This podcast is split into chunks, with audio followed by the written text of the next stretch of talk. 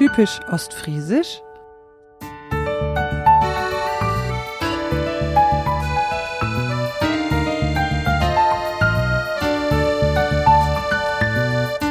Moin und herzlich willkommen in Ostfriesland. Hier gibt es unglaublich schöne Landschaften mit grünen Wiesen und Weideflächen, Moor- und Feengebiete, das Wattenmeer, malerische kleine Städtchen, Hafen- und Feenorte, die ostfriesischen Inseln, Boseln, Tee und vieles mehr. Aber ist das alles? Und hat die ostfriesische Art der Menschen, die dort leben, wirklich etwas mit den Witzen über sie zu tun? Mein Name ist Sabine Herrmann und ich stamme aus Ostfriesland. Ich bin Lehrerin und Musikerin und verbinde meine Wurzeln mit meiner Musik. Ich bin die Schöpferin von Sangen. Das sind Popsongs mit ostfriesisch-plattdeutschen Texten. Lange dachte ich, dass es mir an Fähigkeiten und Wissen für die große, weite Welt mangeln würde und dass dies daran läge, dass ich in Ostfriesland aufgewachsen bin. Das ist natürlich nicht wahr und doch eine verbreitete Vorstellung. Deshalb möchte ich mit diesem Podcast die Schätze der Regionen entdecken von der Sprache über Traditionen bis hin zu aktuellen Szenespots und Events. Davon erzähle ich und gehe ins Gespräch mit sehr interessanten Menschen, die aus Ostfriesland stammen oder dort leben. Schön, dass du mich heute auf dieser spannenden Reise begleitest. Ich freue mich ob die. Moin, liebe Herma. Ich freue mich sehr, ich freue mich leib, dass du dir Zeit nimmst, um mit mir über dein Leben und Schaffen in Ostfriesland zu sprechen und darüber, was eigentlich typisch ostfriesisch ist. Ja, moin, liebe Sabine. Ich freue mich auch sehr, dass ich die Möglichkeit habe, in deinem Podcast mitzuwirken. Fangen wir doch mal direkt an. Bist du eigentlich in Ostfriesland aufgewachsen oder zugezogen? Ich bin in Ostfriesland geboren und aufgewachsen, also Aborigine sozusagen, in der Gemeinde Südbrokmerland, ein kleines, kleines Dorf namens Udverdum. Gehört das zu Krummhörn? Nee, nicht ganz. Da muss ich durchfahren. Das gehört zu Südbrokmerland und ist so circa zwölf Kilometer von Aurich entfernt und so circa 15 von Emden. Aber mein Leben als Jugendliche und junger Mensch ist immer mehr gen Aurich gegangen oder hat mich nach Aurich gezogen und jetzt wohne ich ja auch schon seit über 30 Jahren in der heimlichen Hauptstadt Ostfrieslands in Aurich. Was macht diese Stadt denn eigentlich aus? Beziehungsweise was war für dich als Jugendlicher auch spannend an Aurich und was ist es jetzt? Ja, als Jugendliche war es so, dass ähm, die Diskotheken waren natürlich super spannend. Äh, da gab es eine etwas alternative Diskothek, das war das Old Inn. Und äh, das hat sich dann doch schon äh, unterschieden äh, von den Diskotheken, die sich im dörflichen Bereich befanden. Und das fand ich damals ganz klasse. Das hat mich sehr fasziniert. Und da habe ich dem nächtlichen Leben auch sehr zugesprochen. Und heute, ja, heute ist es, was macht Aurich aus für mich? Es ist, da ich seit über 30 Jahren hier lebe und auch ähm, im ehrenamtlichen Bereich tätig bin und äh, was eben auch das Theater angeht, kenne ich natürlich wahnsinnig viele Leute. Und es ist immer so, wenn man in die Stadt geht, ist es ein fröhliches Moin und Hallo. Und natürlich auch die plattdeutsche Sprache in Aurich wird zum Glück noch viel platt gesprochen. Mhm. Gibt es sonst noch irgendwas, wo du sagen würdest, das ist typisch ostfriesisch in Aurich, also außer Plattdeutsch, ostfriesisches Platt? Ostfriesisches Platt, ja, eigenständige Sprache, ja. ganz wichtig. Ne? ähm, es ist ja die Kreisstadt und sehr viele äh, Verwaltungen und Behörden äh, sind hier beheimatet. Und was so spannend ist eben, dass auch viele Menschen aus dem Umland ähm, in die Stadt kommen, um hier zu arbeiten und dann auch nochmal ihr persönliches Flair mitbringen in diese Stadt. Also man trifft hier Leute aus Emden, aus Leer und äh, alle bringen so ihre Heimat auch so ein Stück weit mit nach Aurich und auch natürlich äh, verschiedene Arten von Plattdeutsch. Das finde ich immer sehr spannend. Man kann manchmal hören, woher die Leute gebürtig stammen. Spannend, ja, das ist ja tatsächlich wirklich ein Unterschied. Ne? Das äh, macht sich manchmal in Begriffen, äußert sich das oder eben auch in der Aussprache. Aber innerhalb von Ostfriesland versteht man sich ja dann trotzdem. Ja, das sind dann so gewisse Farb, äh, so, so Sprachfärbungen und das doch natürlich, man versteht sich. Manchmal wundert man sich über das eine oder andere Wort, was ein bisschen anders ausgesprochen wird, aber das ist ja überhaupt kein Problem, wenn man Muttersprachlerin ist. Das stimmt. Ähm, du hast gerade erwähnt, dass für dich als Jugendliche natürlich auch so ein gewisser kultureller Aspekt in Aurich wichtig war. Jetzt hast du die Diskotheken erwähnt.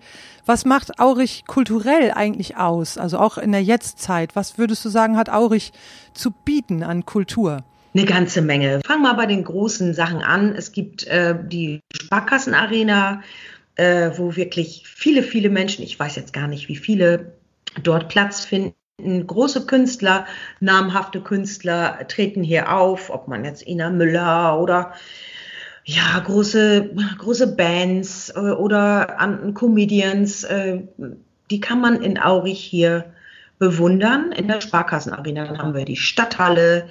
Das ist äh, eine, ein Veranstaltungsort, der auch bis 700 Menschen fassen kann. Kleiner Saal, großer Saal und äh, auch wieder die verschiedensten Sachen, die dort angeboten werden. Und dann gibt es natürlich auch noch die kleinen Geschichten, so wie im Forum der ostfriesischen Landschaft. Das kennst du, glaube ich, auch, Sabine, da bist du schon gewesen.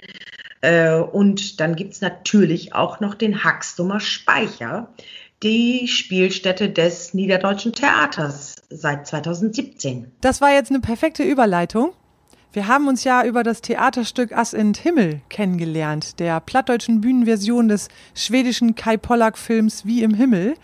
Du hattest mich damals nach, nach meiner plattdeutschen Übersetzung von dem Filmsong Gabriella Song gefragt und ähm, ich war auch da und konnte mir zweimal sogar die Aufführungen angucken und fand das unglaublich toll, was ihr da auf die Beine gestellt habt. Und du warst selber zwölf Jahre lang die erste Vorsitzende des Niederdeutschen Theaters. Aurich und bist nach wie vor da als zweite Vorsitzende aktiv. Was für eine Theatergruppe ist das und wo kann man euch sehen? Also Haxtummer Speicher hast du schon erzählt, aber ist das der einzige Ort, wo ihr spielt? Ähm, einmal möchte ich bitte noch einmal ganz kurz, weil als du das gerade gesagt hast, äh, Ascent Himmel, äh, da hatte ich echt noch so einen Schauer hier. Das war mein absolutes Traumstück. Ich habe acht Jahre gebraucht, um die Rechte für unsere Bühne, für eine Amateurbühne in Aurich zu erhalten vom Verlag. Und äh, es war wunderbar, deine Übersetzung äh, von Gabrielas Song nutzen zu dürfen. Und ja, das war das mein absolutes Traumstück und war ganz großartig, dass ich, dass wir das spielen durften hier in Aurich. Im, jetzt leite ich über zu deiner Frage ähm, Haxtumer Speicher, die Spielstätte des Niederdeutschen Theaters Aurich in Aurich-Haxtum. Seit 2017 äh, das Niederdeutsche Theater Aurich ist eine, eine Amateurbühne, die seit 1923 agiert hier in dieser Stadt und die äh, ja also bald 100 Jahre alt wird. Und dieser Bühne gehöre ich seit über 30 Jahren an spielt. Früher wurden auch Gastspiele gespielt im Umland. Davon haben wir jetzt, seitdem wir unseren, Wunder, unseren wunderbaren Speicher haben, den Haxemer Speicher, davon haben wir Abstand genommen, weil es einfach logistisch schlecht möglich ist, an anderen Spielorten zu spielen. Das war auch immer so ein bisschen, ja, so eine Lösung, einfach weil wir nicht so wirklich seit einigen Jahren eine Bühne hatten. Jetzt haben wir ein festes Haus, dank äh, Fritz Werner Schütt aus Aurich, der uns das auf seine Kosten ausgebaut hat. Einen Dachboden, der 160 Menschen Platz bietet. Und dort spielen wir zwei Vollinszenierungen im Jahr, eine Frühjahrsinszenierung, eine Herbstinszenierung und sind äh, Mitglied im Heimatverein in dieser Stadt und im Arbeitskreis Ostfriesischer Volkstheater und im Niederdeutschen Bühnenbund Niedersachsen-Bremen. Mhm. Das hört sich an, als würde es ganz viele verschiedene niederdeutsche Theatergruppen geben, vor allen Dingen auch ähm, in Ostfriesland. Habe ich das richtig rausgehört? Ja, es gibt äh, sehr, sehr viele Theatergruppen, Spöldelen oder Spöllkoppeln, die sich eben in diesem Arbeitskreis Ostfriesischer Volkstheater zusammengeschlossen haben. Äh, wir sind zusätzlich noch äh, eben als Amateurbühne im Niederdeutschen Bühnenbund äh, mit dem großen Vorteil, dass wir dort ein sehr umfangreiches ähm, Seminarwesen angeboten bekommen, das wir auch sehr häufig nutzen, dass wir bei Regisseuren, bei Dramaturgen von der Sparte Atem und Phonetik bis hin zur Regie, Dramaturgie, Maske, Ton, Bühnenbau uns weiterbilden können. Und das ist natürlich ein riesiges Fund, mit dem wir hier wuchern dürfen. Dadurch ergibt sich ja auch eine unglaubliche ja, ähm, hochwertige und fast schon professionelle Qualität, die ihr da abliefert, das, davon konnte ich mich ja überzeugen. Also das hat mich echt beeindruckt und dann zu wissen, das wird alles hier aus, ja, im Prinzip ja ehrenamtlich gemacht und äh, ist Hobby für diejenigen, die da auf der Bühne stehen. Aber das war wirklich, also ähm, schauspielerisch hohes Niveau, was ich da gesehen habe. Das muss man mal sagen. Ja, vielen Dank. ähm, bei Ascent Himmel war es so, dass wir auch eben durch den Niederdeutschen Bühnenbund ähm, eine Gastregie äh, finanziert bekommen haben. Und René Schack, der war lange äh, im Ensemble der August-Hinrichs-Bühne, beziehungsweise äh, Berufsschauspieler und hat es eben dann Ascent Himmel vor, ja, vor zehn Jahren in, in Oldenburg gespielt. Da hat er die Hauptrolle gespielt. Und als ich dann, das war ein wunderbarer Zufall, ich hatte es ja immer in meinem Hinterkopf, konnte nicht an die Rechte rankommen, weil die einfach belegt waren oder man durfte es nicht spielen als Amateurbühne. Und dann traf ich in einem Seminar Slapstick und Komik, da war René Schack, der Dozent. Und dann sagte er mir, ich bin jetzt freiberuflich tätig und ich sage, ich habe da so ein Traumstück. Ja, erzähl doch mal Ass in, Ass in Himmel. Das kenne ich. Ich sage, ich weiß, ich habe dich damals in Oldenburg gesehen. Ich habe 50 Leute in den Bus gepackt. Das ist mein absoluter Traum, dieses Stück in Aurich auf die Bühne bringen zu können. Und das hat dann ja geklappt. Also äh, allein deshalb, dass man diesen Menschen in einem Seminar getroffen hat, das war ganz großartig damals. So äh, ergeben sich dann auch Netzwerke, ne? wenn man sich auf den Weg macht und einen Traum hat und diesen Traum nicht loslässt, dann ergeben sich Gelegenheiten. Das ist ähm, total schön. Ja, man sieht ja immer nur die Menschen, die auf der Bühne stehen, aber es sind so viele im Hintergrund, äh, die daran mitwirken, dass man wirklich sagt, das ist ganz schön irre, was da abläuft, wenn man dann auch berechnet, dass man 28 bis 35 Bühnenproben absolvieren muss, bis man eben die Premiere feiern darf. Und das ist schon eine Menge Arbeit, aber eine schöne Arbeit. Ja, das stimmt. Im Hintergrund die ganzen Dinge, wie du auch sagtest, zum Beispiel die Lizenzen, die Rechte. Ich selber habe ja auch ähm, einige Jahre immer wieder versucht, eigentlich nur das Recht dafür zu bekommen, dass ich Gabriellas Song auf Plattdeutsch auch öffentlich aufführen beziehungsweise ähm, auch ein Video daraus machen darf und ähm, habe dann tatsächlich eines Tages ähm, eine Stufe unter dem Komponisten und der Textdichterin von einer Person direkt die Zusage bekommen. Also im Prinzip von den beiden persönlich. Das ging äh, nicht so über die GEMA, wie das normalerweise funktioniert bei bei diesen ähm, Anträgen, sondern ich musste da direkt Kontakt aufnehmen und das war für mich auch ein unglaublich toller Moment, als ich diese Mail dann bekam, dass ich ähm, das nutzen darf. Also ich darf dafür keine, keine ähm, Tantiemen beanspruchen, aber darum geht's mir auch gar nicht. Dieses Lied, dieser ganze Film, das hat mich damals so unglaublich bewegt und ähm, das war mir ganz, ganz wichtig, den auch in mein Repertoire aufzunehmen. Ja, dank dir, als ich dich dann gefunden habe mit dem Lied, da habe ich gedacht, das ist so großartig, das ist einfach toll. Weil es in Oldenburg war es ja auch, auch ein anderes Platt. Also wir haben es dann äh, eben, ich durfte dann ja auch äh, an deiner Version noch ein wenig äh, mehr ins äh, ostfriesische Plattdeutsch gehen. Und eben den Text habe ich dann auch nochmal, ähm, den, den Theatertext, also die Texte, die gesprochen wurden, habe ich dann auch nochmal ins ostfriesische Platt umgeschrieben. Stimmt. Ich war auch damals in Oldenburg bei der Aufführung und ähm, von, von eurer ähm, Inszenierung da hat mich also auch besonders die, die Sprache fasziniert, was ihr da für Ausdrücke reingebracht habt. Und das war schon, war schon echt klasse. Und auch den Witz zwischendurch, den äh, die Lena, die Rolle Lena, die hat ja in dem Film einen, einen Witz und den habt ihr ja einfach um, also ihr habt ja einen ostfriesischen Witz da sozusagen reingebracht. Eigentlich gar kein Witz, sondern ein Spruch. Ne, das war irgendwie was mit der, der, der, der dicke Dern und der dünne Dern. der, der, der, der. Ja, das ist mittlerweile auch mein Lieblingsspruch. Ähm, das war in, in Oldenburg war es so, dass deren, also das Mädchen heißt bei uns nicht deren, sondern Wicht. Das Wicht, das Mädchen. Und daher konnte ich nicht sagen äh, deren und habe das umgeschrieben. Und zwar war es, das, das liebe ich immer noch, dat dicke Dee dracht dat dünne Dee, dör de dicke Dog. Dor dank dat dünne Dee, dat dicke Dee, dat dat dicke Dee, dat dünne Dee, dör de dicke Dog tragen Dee. Der dicke Dog ist der, der, der dicke, der starke Nebel. Und das, das dicke Tier trägt das dünne Tier durch den dicken Nebel, sagen wir mal so. Und das ist ein Lieblingsspruch mittlerweile von mir. Ich glaube, man kann mich nachts wecken, dann kann ich den immer noch sofort aufsagen. Doch, das war schon das ganze Ding. Damit habe ich mir auch einen Riesentraum erfüllt.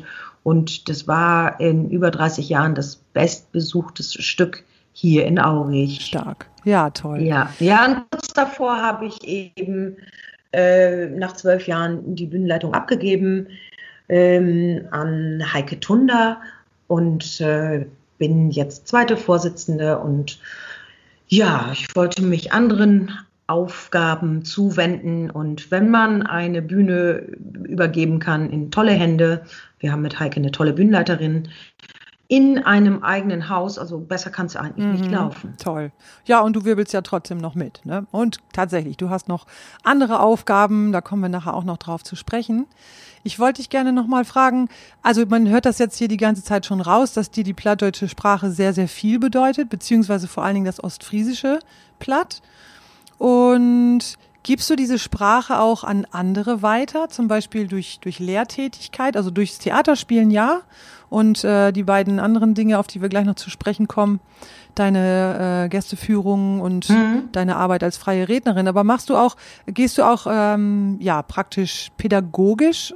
Bist du da unterwegs mit der Sprache? Ja, ich habe das Glück, dass ich das machen darf und kann. Ich bin äh, im zweiten Beruf Theaterpädagogin und für meinen Arbeitgeber, äh, einen Kulturverein in der Krummhörn, die ländliche Akademie Krummhörn und Hinte, bin ich in Kindergärten tätig und bringe äh, dann die Sprache in die Kindergärten. Das heißt, ich habe Bewegungseinheiten auf Plattdeutsch oder Bücher oder Lieder und um die Kleinen ab drei Jahren dann eben schon oder an die Kleinen an die Sprache heranzuführen. Mhm. ist ein bisschen wenig, weil es leider immer nur einmal die Woche ist und es sind einige Kindergärten in der Krummhörn und in Hinte und äh, aber besser das als gar nichts, weil leider die Sprache so von den Eltern seltenst weitergegeben wird und die Großeltern sich manchmal auch etwas mhm. scheuen, was eigentlich Quatsch ist, weil die so ein wunderbares ja, dieses, dieses Fund einfach auch an ihre Enkelkinder weitergeben soll. Ja, genau, so habe ich das ja auch erlebt, ne? dass man mit mir Hochdeutsch sprach. Ich hatte auch das Glück, dass meine Eltern miteinander und auch die ganzen Erwachsenen in meiner Umgebung immer miteinander Plattdeutsch oder eben ostfriesisches Platt gesprochen haben und dadurch habe ich es übers Hören gelernt. Und da ich selber äh, übers Hören sehr, sehr viel, auch gerade sprachliche Dinge lernen konnte immer schon, hat mir das, macht mir das, ähm, ist das jetzt ein großer Vorteil dass ich diese Sprache jetzt auch sprechen kann. Also ich muss viel überlegen. Es ist tatsächlich immer noch wie so eine Art Fremdsprache, aber im Prinzip ist es die Muttersprache. Mhm. Also du hast auch ostfriesische Wurzeln. Ja, genau. Ich bin in, im Landkreis Leer aufgewachsen und äh, meine Eltern haben beide schon über viele Generationen ähm, tief ostfriesische Wurzeln. Ja. Genau. Hm. Du sprichst ja auch mit deiner Tochter platt. Das hast du mir erzählt in unserem Vorgespräch. Hast du das von Anfang an gemacht? Ja, absolut. Und meine Tochter ist jetzt 22 und sagt mir manchmal auch, dass sie sehr glücklich ist darüber, dass sie die Sprache beherrscht, weil ich es wirklich konsequent durchgezogen habe. Also eine Zweisprachigkeit. Eben. Also bilingual, ostfriesisches Platt, Hochdeutsch. Toll. Genau. Hast du, ähm, wie hat deine Umgebung das aufgenommen, als du, ähm, als das deutlich wurde, dass du mit deiner Tochter ostfriesisches Platt sprichst. Fanden alle ganz wunderbar, ganz prima. Mhm. Ja, ganz toll. Also wir hatten, äh, um auf deine andere Frage nochmal zurückzukommen, äh, haben wir beim Niederdeutschen Theater auch eben die Theaterwerkstatt, so dass eben junge Leute dort auch die plattdeutsche Sprache erlernen können eben. Sei es dann, das ist keine Voraussetzung hier äh, beim Niederdeutschen Theater auch ich mitzumachen, mitzuwirken. Da ist, sind Vorkenntnisse keine Voraussetzung. Kann man auch bei uns erlernen. Stimmt, da waren einige junge Leute auf der Bühne, daran erinnere ich mich auch. Das war jetzt nicht irgendwie, wie man sich das vielleicht vorstellen könnte, ähm, eine alternde Gruppe von, von Menschen, die irgendwie gerne Theater spielen und das aus, die aus friesische Sprache erhalten wollen, sondern das war wirklich vor allen Dingen, also überwiegend würde ich sogar sagen, ein, ein junges Ensemble da auf der Bühne. Ah, das ist toll. Das heißt, ihr könnt, die können äh, in, durch das Theater spielen oder in, in dieser, in dem Verein auch die plattdeutsche Sprache oder das ostfriesische Platt tatsächlich richtig lernen bei euch?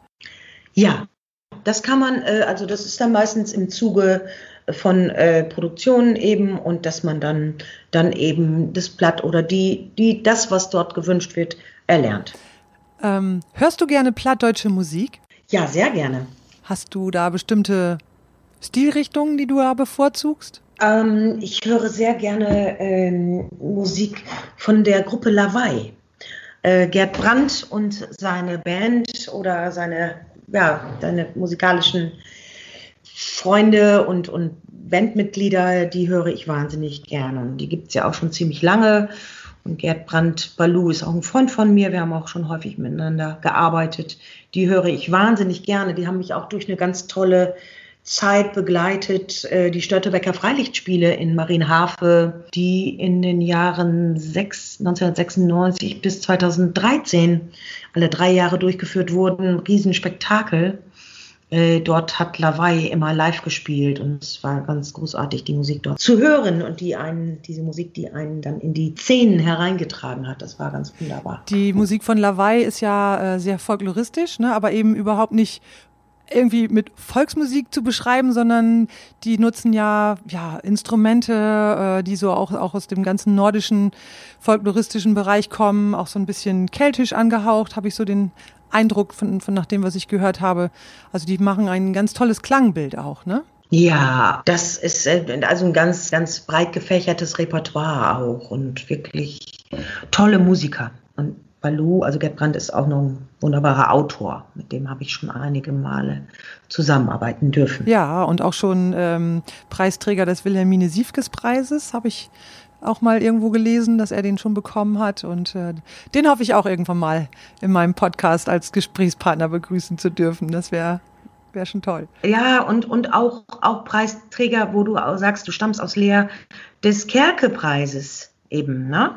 Der Preis äh, für Plattdeutsch Schaffende eben. Da war, glaube ich, einer der ersten, der den bekommen hat. Und äh, ja, ich habe den auch erhalten, ganz großartig, den Ostfriesen Oscar 2017.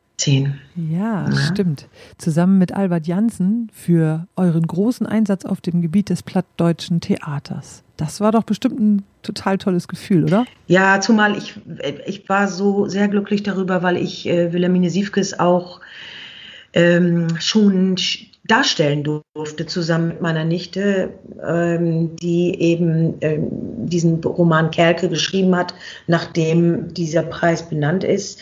Und das war 2015 und das war ganz, ganz wunderbar, diese tolle Schriftstellerin aus Leer darstellen zu dürfen. Das war ein Theaterstück äh, meines Arbeitgebers der Ländlichen Akademie Krummhörn und Hinte. Und dort haben wir dann eben äh, das Leben der Wilhelmine Siefkes auf, äh, nachgezeichnet. Und das war ein Stück ähm, von Gerd Brandt, Balu Brandt geschrieben und Christine Schmidt. Mhm. Und du sagtest gerade deine Nichte. Ich ähm, muss da nochmal nachfragen. Ich weiß nicht, ob ich es richtig verstanden habe. Wer hat jetzt diesen Roman Kelke geschrieben? Wilhelmine Siefkes. Ah, okay, doch. Dann hat den Roman verstanden. Kelke geschrieben und nach ihr ist auch eben äh, der Preis benannt. Mhm. Und äh, das ist eine, eine Statue, eine Tonstatue, und die wird alle jedes Jahr vergeben an Menschen, die sich um das, um die plattdeutsche Sprache verdient gemacht haben. Toll. Kann man den heute noch kaufen, diesen Roman? Kann man den noch irgendwo ja, ja, wunderbar. neu aufgelegt auch? Äh, Ja, kann man. Mhm. Kann man. Kann man. Also nicht, nicht aus dem Antiquariat, sondern der wird auch. Nein, nein, nein. Aha. Nein, nein. Das ist, äh, ich habe äh, das Exemplar meiner Mutter übernommen. Ich meine, das ist aus den 80er Jahren. Aber man kann den auf jeden Fall noch kaufen. Ah ja, spannend. Und ist der in Hochdeutsch geschrieben oder in, in Ostfriesisch? Nee, der ist in Plattdeutsch geschrieben. Ah ja.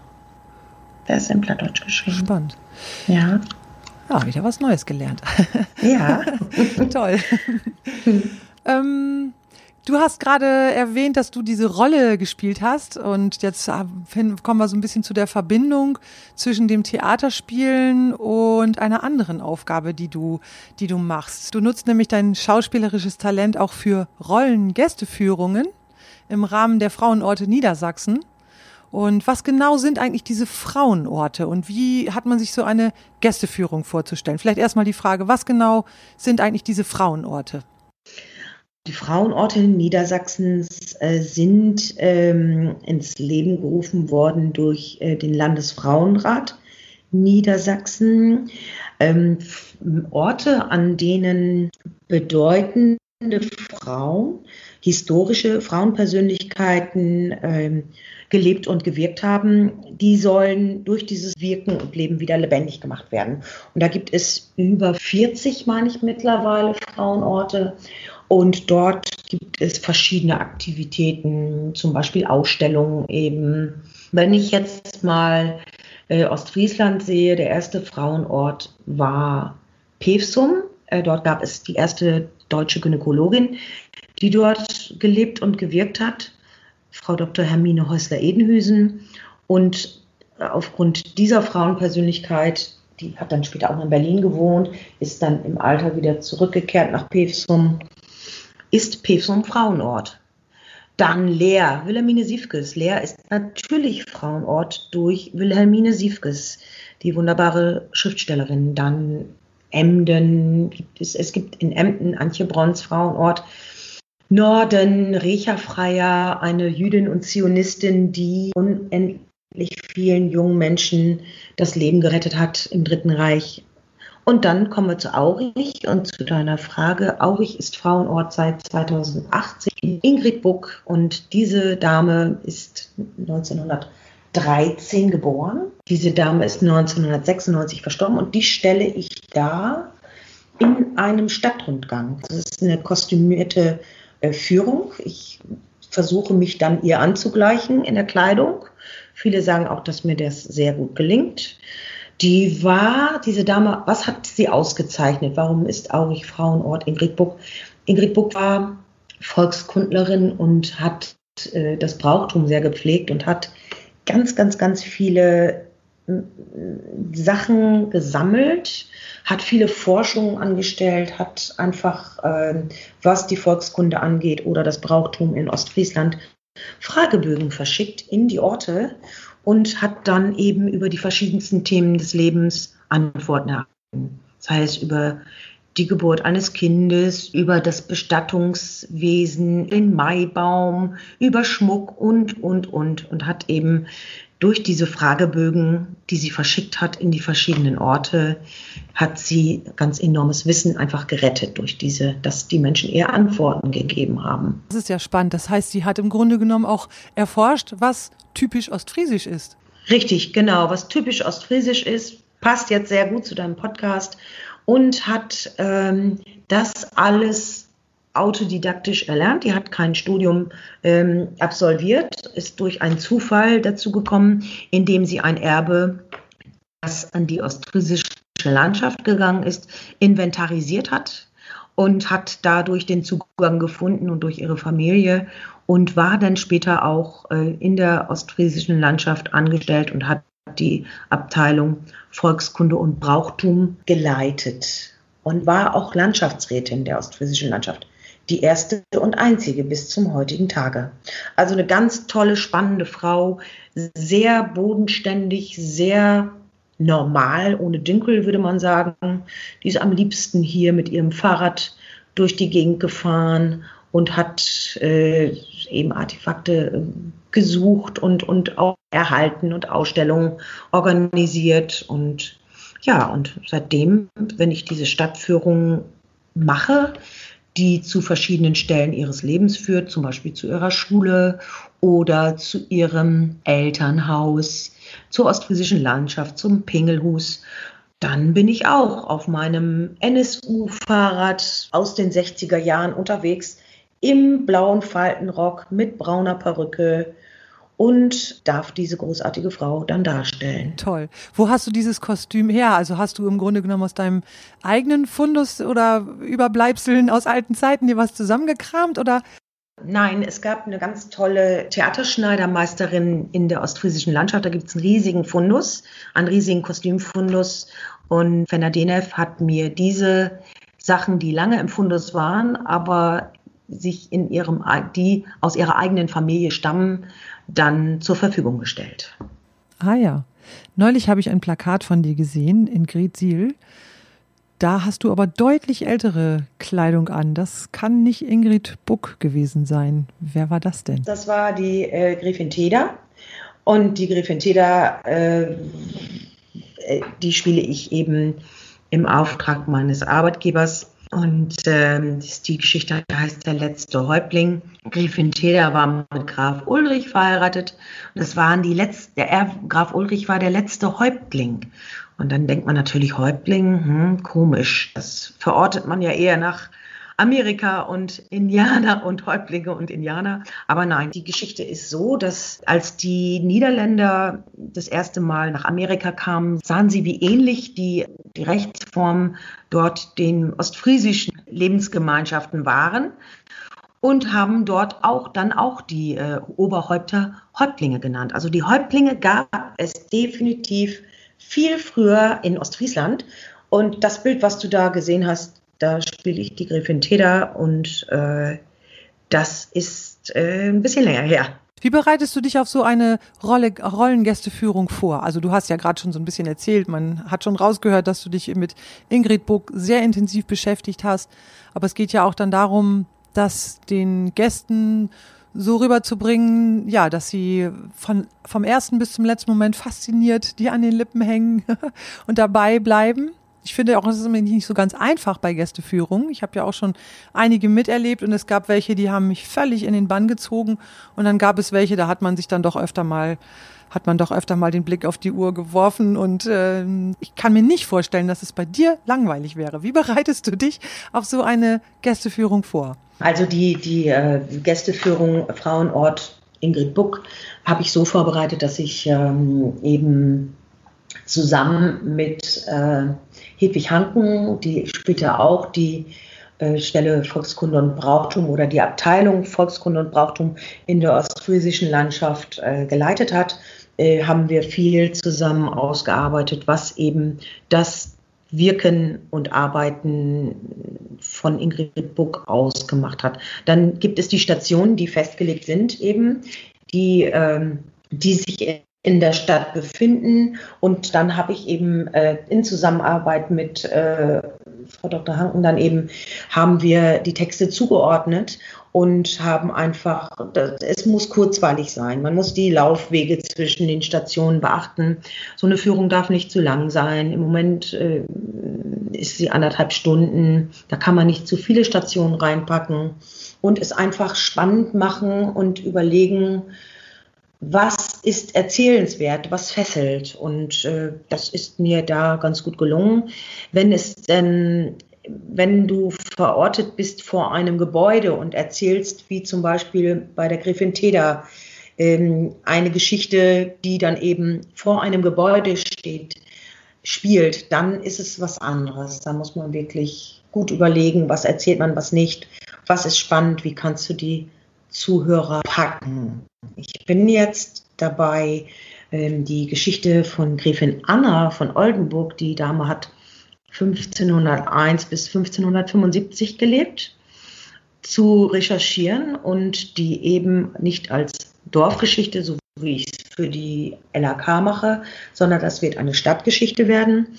Das Schöne ist, dass die sowohl in Aurich äh, gelebt hat, als auch in Emden und ist dann irgendwann auf ihrem Witwensitz in Gretzil verstorben. Und da muss ich genau überlegen, wieder, was nehme ich für Stationen in Aurich?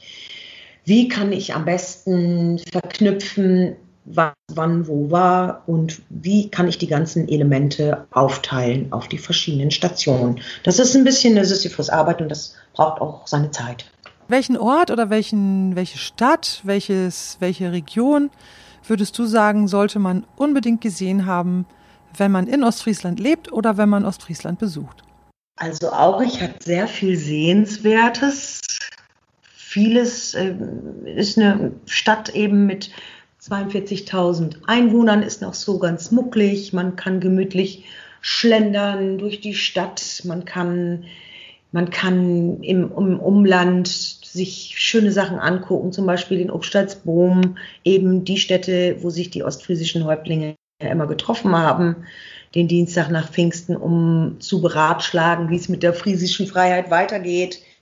Ähm, und dann arbeite ja in der Krummhörn und finde es immer sehr, sehr spannend, dort durch die Dörfer zu fahren. Es sind ja 19 Dörfer, 18 Warftendörfer und Grezil.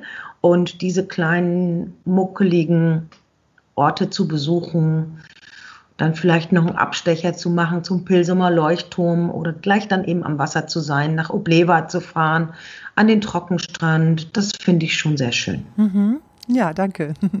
Das ist ein guter Tipp. Aus unserem Vorgespräch weiß ich ja schon, dass sich aus all dem, worüber wir bis jetzt gesprochen haben, mehr und mehr deine Mission herauskristallisiert hast. Ich nenne das jetzt einfach mal so. Du, du hast dir sozusagen durch all das, worüber wir jetzt schon von dir gehört haben, das Fundament für einen ganz neuen Weg gepflastert, den du jetzt beschreitest, denn du bist seit einigen Wochen oder seit wenigen Wochen frisch gebackene freie Rednerin. Was hat dich dazu bewegt, diese Ausbildung zu machen und was musstest du dafür alles tun? Ja, also das mit dem Fundament, das sehe ich genauso, Sabine, weil es einfach ähm, etwas Rednerisches ist. Das liegt mir, äh, mathematisch bin ich eine Vollkatastrophe und von daher, wenn ich eine Stärke besitze, das hat mir auch schon meine Mutter immer bestätigt, dann ist es das Reden.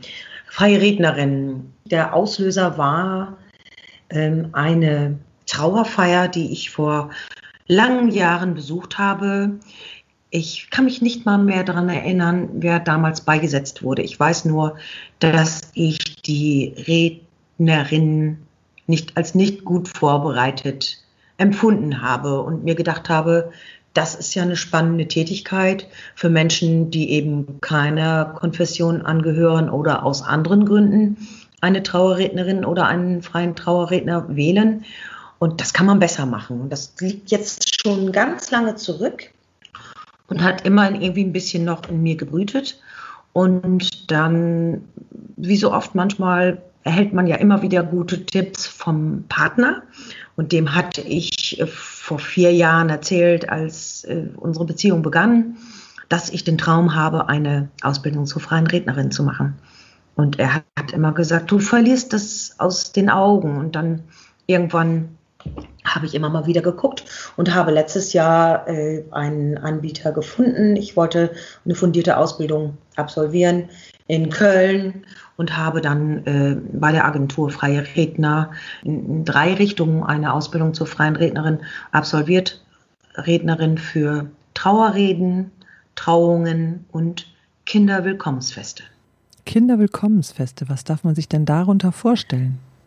Kinder Willkommensfeste sind ähm, Zeremonien für Kinder. In, man kann sich das ja so vorstellen, wenn Menschen heiraten und keine kirchliche Trauung wünschen, werden die wahrscheinlich auch ihr Kind nicht kirchlich taufen lassen, möchten diesen kleinen Menschen aber sehr gerne mit einer besonderen Zeremonie begrüßen. Und dafür äh, gibt es das Kinderwillkommensfest. Und das kann ich dann auch äh, eben in einer Zeremonie dann eben leiten und durchführen. Ist das schon ein Trend? Gibt es sowas schon? Also hier in Ostfriesland noch nicht, definitiv nicht. Momentan übe ich die Tätigkeit der freien Rednerin bereits in Trauerreden oder als Trauerrednerin aus. Und die Trauungen und die Kinderwillkommensfeste werde ich fürs nächste Jahr angehen. Da habe ich auch noch keine Internetseite. Die, die Internetseite als freie Rednerin für Trauerreden, Grabreden oder an Zeremonien der Trauer, die steht bereits. Mhm, Dankeschön. Im Infotext wird es dann auch einen Link geben zu deiner Seite. Wie würdest du deine Mission als Trauerrednerin beschreiben? Es ist egal, wenn ein Mensch verstorben ist, welcher, welcher Konfession er angehört hat oder was dazu geführt hat, dass er verstorben ist. Es geht einfach darum, die schönen Erinnerungen noch einmal zu benennen, um eben auch dankend dem Menschen gedenken zu können und dadurch auch eben auch einen Trost zu erfahren. Du hast mir im Vorgespräch gesagt, dass es dir wichtig ist, den Tag nicht noch trauriger zu machen, als er sowieso schon ist. Genau. Es ist einfach alles ähm, erlaubt, was, was die Hinterbliebenen möchten, an Musik, an persönlichen Worten oder an einfach äh, vielleicht auch an Ritualen, ob es, ob es der Luftballon ist, der noch in die Luft steigt oder etwas anderes Besonderes. Es ist einfach alles erlaubt und mm, dass man einfach häufig eben auch äh, den Hinterbliebenen sagen kann, sie äh, sprechen jetzt eben auch für sich oder für den Verstorbenen, der vielleicht auch ja geäußert hat, was er möchte. Führst du auch äh, Trauerfeiern in, in plattdeutscher Sprache durch? Ja, also das ist, steht auch auf meiner Internetseite. Das ist äh, das sogenannte Alleinstellungsmerkmal. Und ich habe jetzt, ähm, ich habe äh, schon Trauerreden und Zeremonien ganz in plattdeutscher Sprache eben durchgeführt. Darf auf Trauerfeiern auch gelacht werden? Auf jeden Fall.